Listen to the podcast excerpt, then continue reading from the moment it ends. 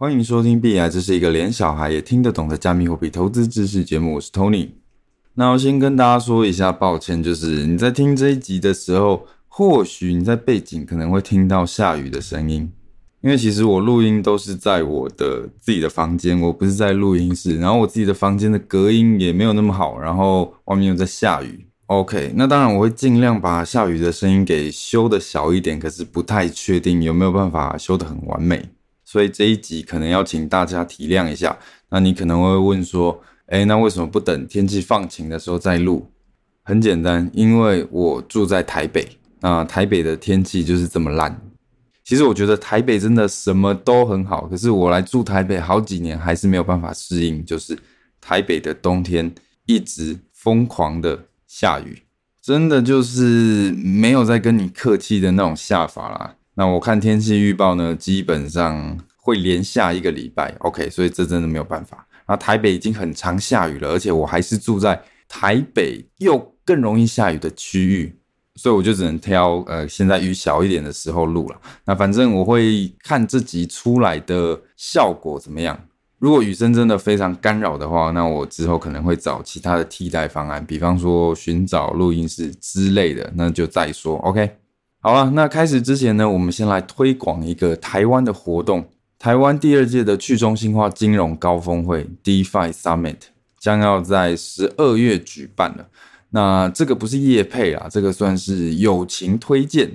因为我觉得这个活动还不错，所以就是推荐给各位同学。那基本上它就是一个一整天的各种演讲，然后他会找这个圈子里面的一些重量级的名人，然后一起来探讨有关于 DeFi 的最新的趋势。那讲者包括有一般同学可能比较知道的是脑哥，脑哥应该算是现在台湾做区块链内容做得最成功的 YouTuber 啦。那他的内容都算是新手蛮友善的。那 YouTube 又是一个大家很常看的平台，所以我在猜，可能一般同学应该都会听过脑哥，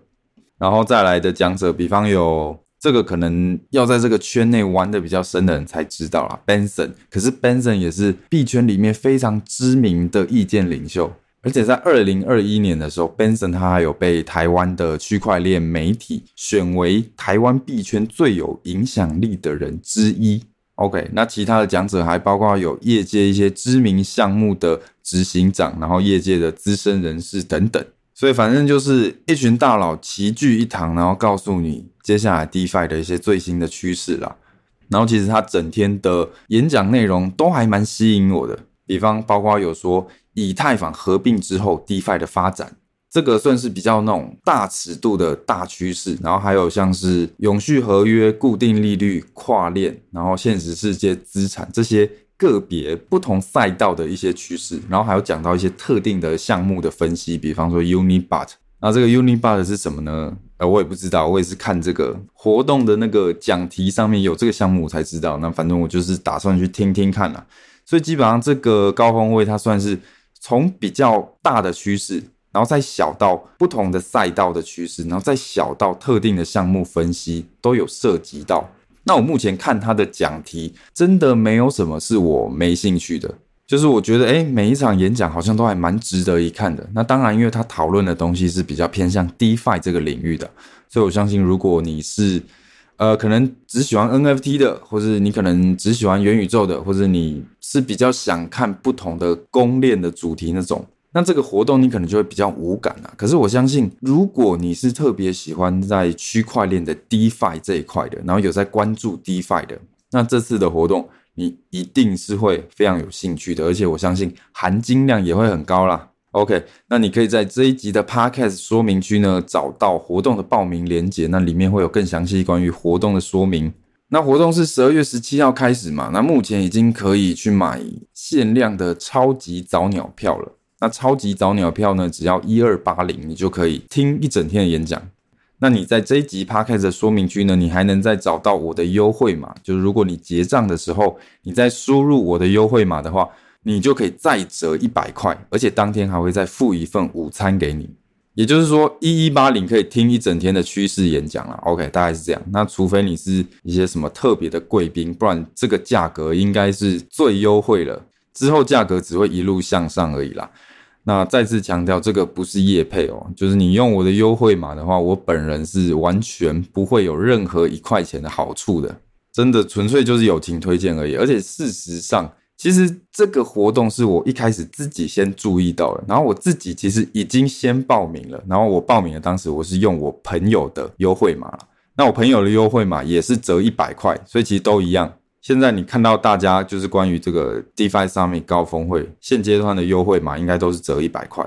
OK，反正我就先报名了，然后后来偶然参加一个局的时候呢。我有偶然遇到这个高峰会的其中一位讲者，然后在跟他聊天的时候，就聊到说：“哎，我有报名参加这个活动。”然后因为很巧嘛，然后这个讲者他也知道说我有在做区块链的 podcast，所以他才提到说：“哦，那他可以给我的这个 podcast 一个专属的优惠嘛。”那我也觉得说：“哦，好像也不错，因为这个活动也不错，然后也可以推荐大家参加，所以后来才有这个优惠码的。”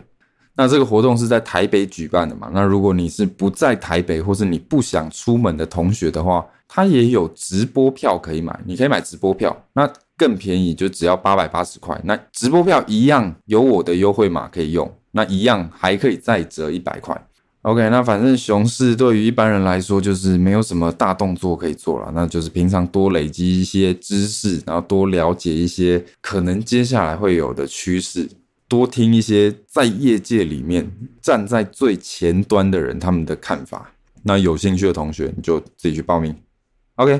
好，那接下来呢，我们来回顾一下上个礼拜一条最大条的坏消息。上个礼拜最惨的苦主，那就是知名的 DeFi 平台 Mango 遭到骇客的攻击，然后导致它的资产被掏空了。那这个 Mango 它其实是 Solana 这条区块链的生态系上面一个。很知名，然后很大型的 DeFi 平台，你可以在 Mango 上面去做现货交易，然后做合约交易，然后你也可以开杠杆，然后你也可以做借贷。那基本上，如果你有在玩 Solana 的链上的交易或链上的合约的话，你应该是一定会玩到这个平台的。所以你可以把这个平台的地位想象成是 Solana 区块链上面的币安这种等级。OK，那当然这个比喻没有完全精准啊，不过大概是这样。那这个 Mango 呢，知名的 DeFi 平台，它在上个礼拜三，也就是十二号的时候呢，受到攻击了，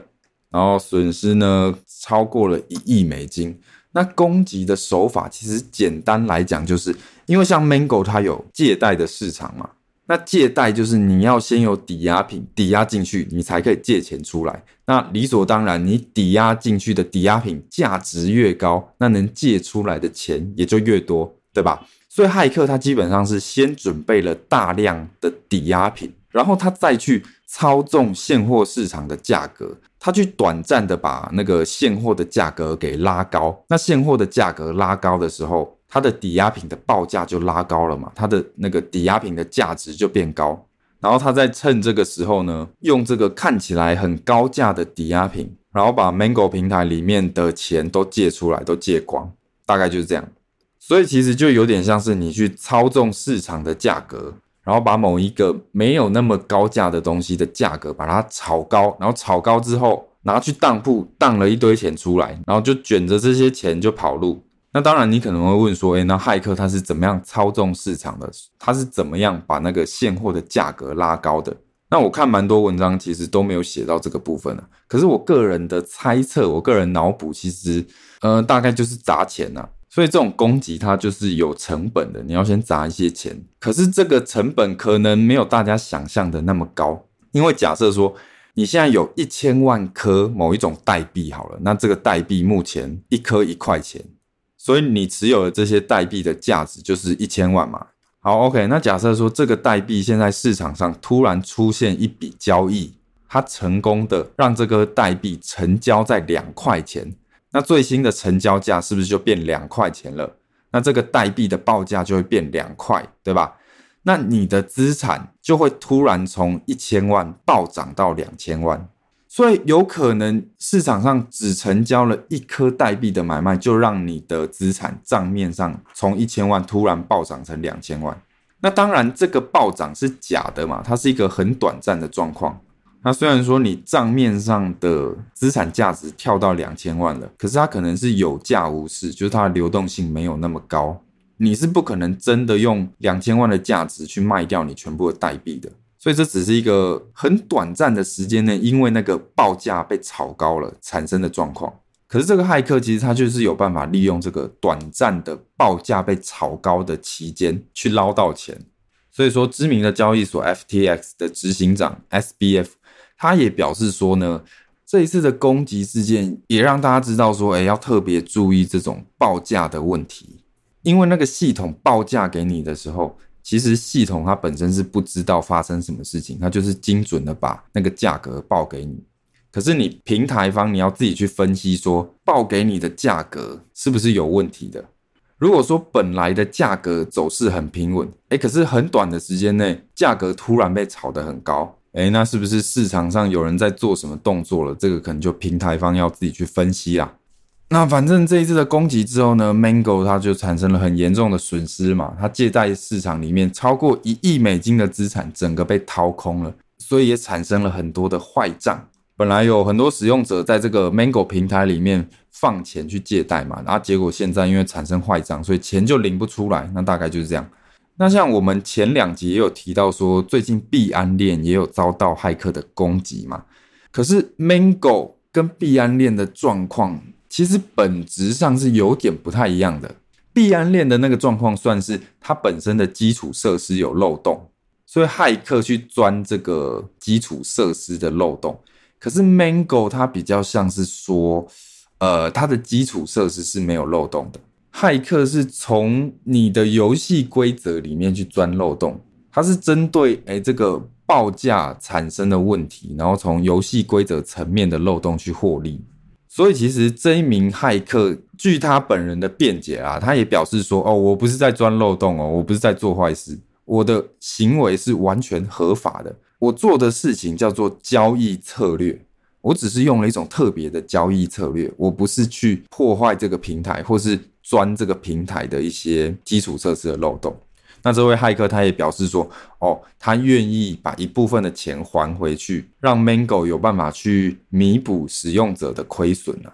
那也希望说，哎，如果他这么做的话，Mango 可以不要去追究他的法律责任。那后来其实 Mango 的社群也做出了决定啊。就是让这个骇客把六千七百万美元还给 Mango，那剩下的四千七百万美元就当成是呃漏洞奖金，然后送给这位骇客，就有点感觉说哦，好啦，那你这位骇客帮我们找到这种攻击方式的漏洞，让我们注意到说，哎，会有这种状况发生，那这个四千七百万就当成你的奖金。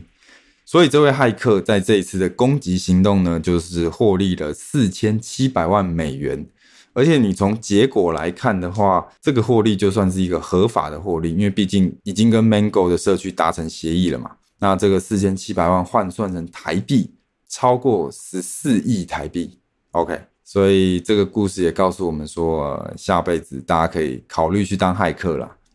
然后再来是，我觉得这件事情对于我们这种一般同学来说，它的意义可能就是再一次的提醒我们说，其实这个圈子里面的坑真的是蛮多的。其实你不用是什么很资深的玩家，就算你是今年才进场的，你今年才开始在 follow 币圈的，你应该也可以感觉到各种大大小小的，然后各种类型的地雷，各种类型的爆炸一直在不断的发生。你想想看，光是今年就有 Terra 的那个算法稳定币爆炸了嘛，然后接下来是 Celsius 跟三箭资本也爆炸，那这个算是中心化的风控不当的爆炸了。然后还有包括说，哎，一堆的跨链桥也爆炸了嘛，然后还有像是还有 Chrome 浏览器漏洞，然后导致钱包被害的，然后 Solana 钱包的供应链漏洞，然后导致钱包被害的，这种也有。那遇到这种事的用户，我只能说真的是非常的衰。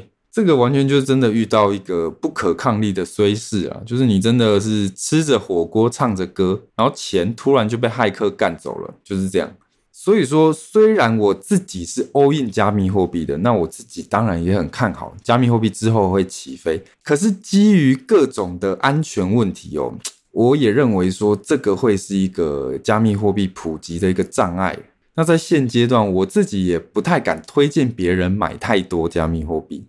我认为这是一个很好的投资项目，没有错。可是不推荐大家买太多。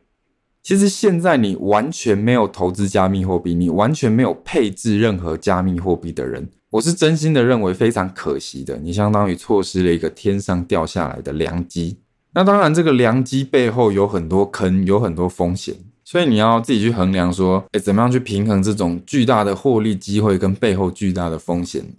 那其实讲白话就是不要买太多，就是这样。就是我之前一直提到的，你要把加密货币当成是一个有机会大幅起飞，可是它风险也比较高的资产来配置。这样其实你就是可以享受到它未来获利的巨大潜力，可是也不至于造成你本身太大的风险了。这种感觉就有点像是说，你偶尔花一点小钱买个乐透，那还蛮正常的。可是如果你把你的这个月的薪水、生活费完全丢下去买乐透，那你这个决策可能就是蛮有病的。OK，那拿乐透来比喻可能有点不太好，因为乐透它其实是负期望值的东西。可是加密货币的话，我个人认为期望值应该是蛮高的。那反正我相信各位同学懂我的意思啦，就是你要自己去思考机遇和风险嘛，而且风险其实一定程度上是可以控制，而且可以分散的，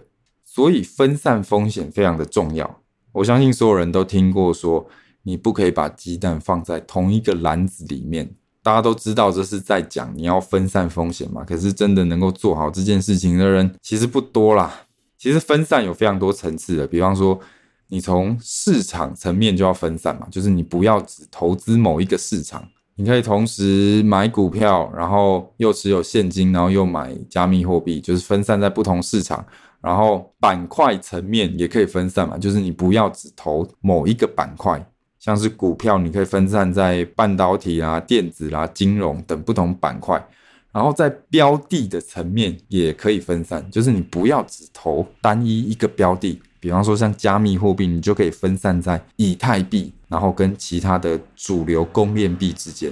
然后资金上你也可以做到分散，就是你不要一次全仓干进去，你不要一次就把你所有的现金打完。然后成本方面也可以分散，就是你不要永远只在高点的时候去建仓。然后你的金库也可以分散，就是你不要只把你的加密货币全都放在同一个地方。呃知名的交易所有好几间嘛，你可以每一间都放一点钱嘛。币安交易所，我的 podcast 提到非常多次嘛，那我个人也是很推荐币安交易所的。可是我也没有办法跟你保证说币安交易所永远不会倒。OK，所以各位同学就自己思考，自己看着办。好了，那这就是今天的全部内容。如果你喜欢我们的内容的话，希望你可以在 Apple Podcast 或 Spotify 上面给我们五星好评。有任何问题的话，你可以直接留言在 Apple Podcast 上面。或者是私讯我的粉砖，好，那我们就下一集再见。